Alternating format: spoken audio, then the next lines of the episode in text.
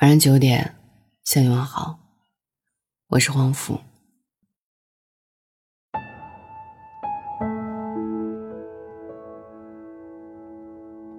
你有没有过这样笃定的时刻？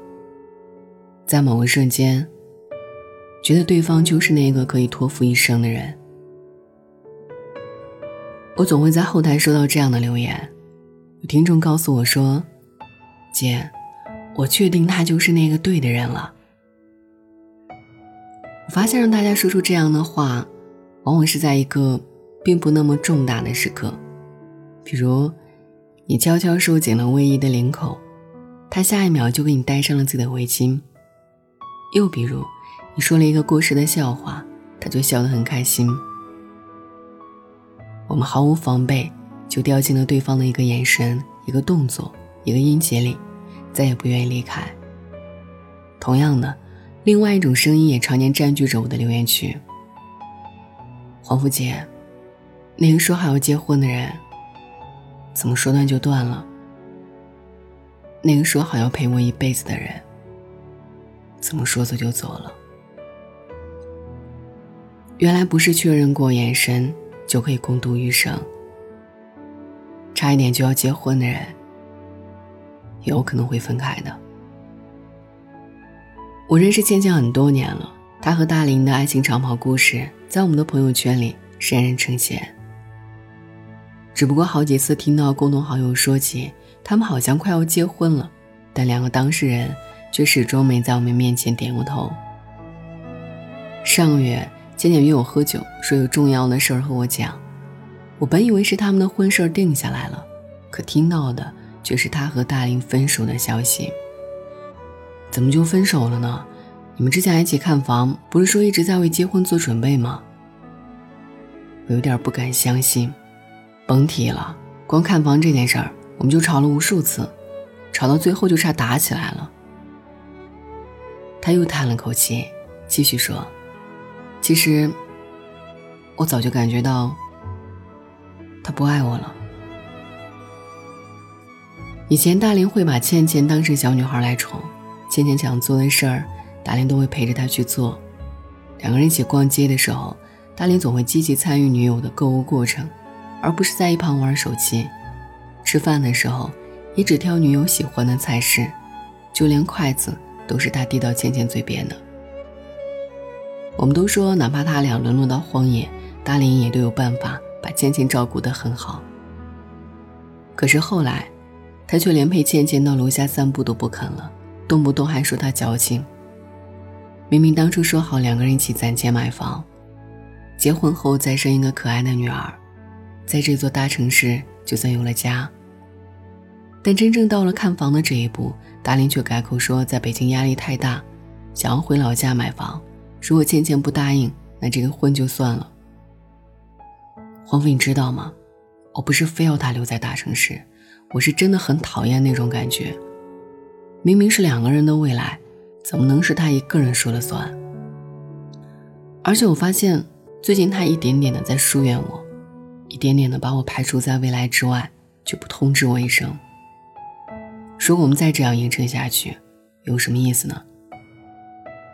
是啊，其实有的时候感情就是这样，一旦其中一方的心意变了，这段感情的味道也就变了。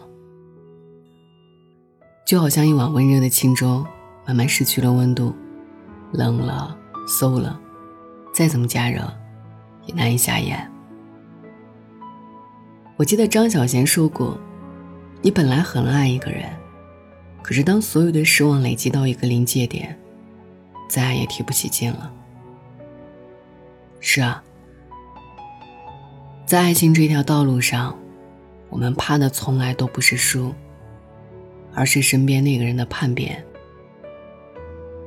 就好像打游戏的时候约定要一起通关打怪的人，突然不打招呼的换了道，不再与你站在同一边。那比惨败还让人觉得难受。前阵子我看了麦家的人生海海，除了感叹上校的一生坎坷，好人难得好报之外，小上海和上校的感情戏也很打动我。小上海喜欢上校，但由于时局动荡，上校又背负着他的使命，怕耽误了小上海，便婉拒了他的表白。可是小上海认定了上校，哪怕他们有过误会，哪怕上校不敢直视他的真心，哪怕后来上校因为身份被批斗、被逼疯，小上海都不曾放弃这段感情。他跋山涉水来到上校的身边，事无巨细地照顾着他，也坚定地要和他走完后半辈子。他们的故事也让我想起《归来》当中陆岩石和冯婉瑜，同样是兜兜转转，最后牵起的依然是对方的手。容颜变，岁月迁，心中的温情永不减。其实很多时候我会想，是时代改变了我们的爱情观吗？还是我们已经失去了守住一段感情的勇气和毅力？一直到朋友跟我讲起他的爱情故事。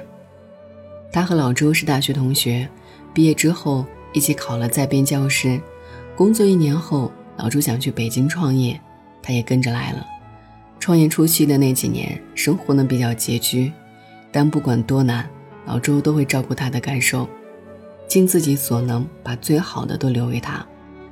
后来生活稳定下来了，两个人也顺理成章的结婚生子，日子越过越幸福。我才发现。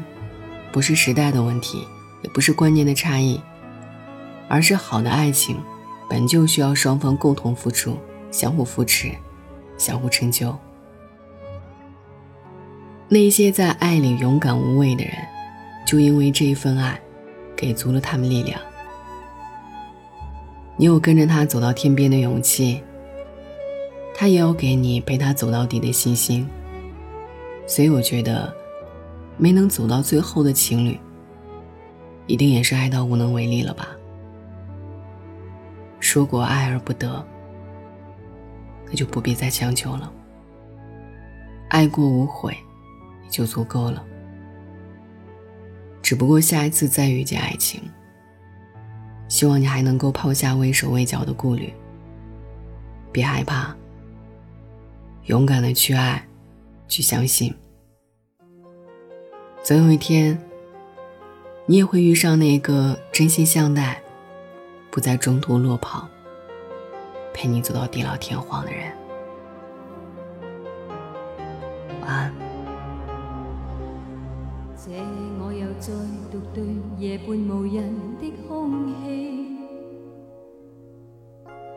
串起你的毛衣，重现某天的好戏。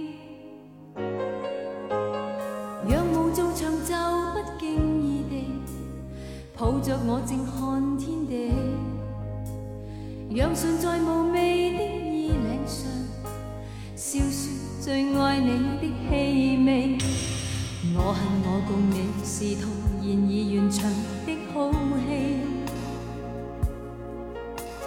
只有请你的无言，从此每天饰演你。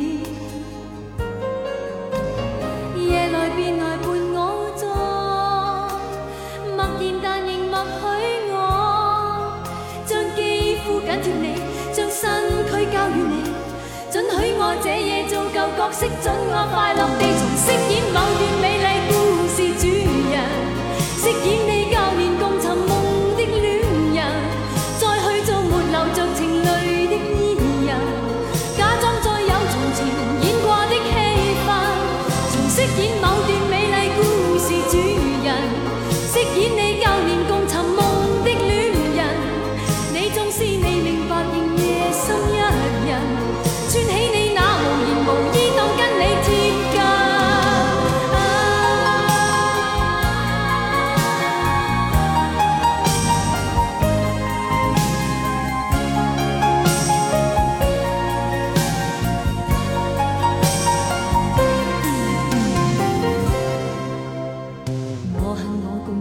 是套现已完场的好戏，只有请你的毛衣，从此每天饰演你。夜来便来伴我坐，默然但仍默许我，将肌肤紧贴你，将身躯交予你，准许我这夜做旧角色，准我快乐地重饰演某段。故事主人饰演你